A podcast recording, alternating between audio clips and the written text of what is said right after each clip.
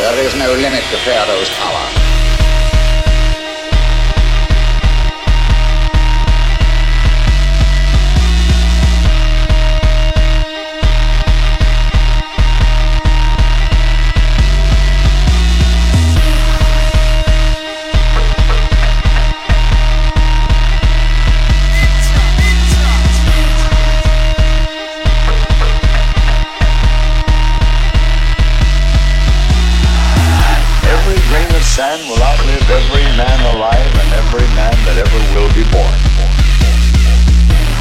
Reality?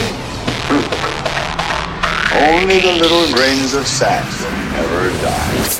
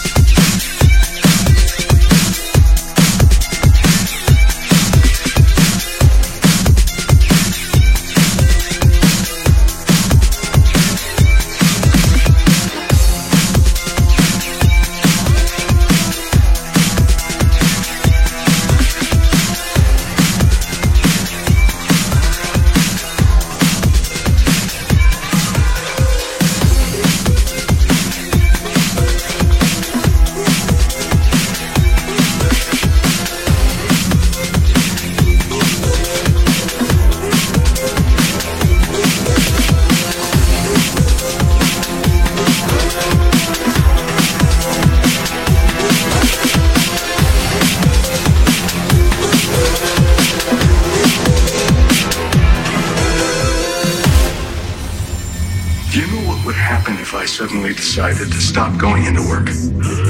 A business big enough that it could be listed on the NASDAQ goes belly up. Disappears. It ceases to exist without me. No, you clearly don't know who you're talking to, so let me clue you in. I am not in danger. I am the danger.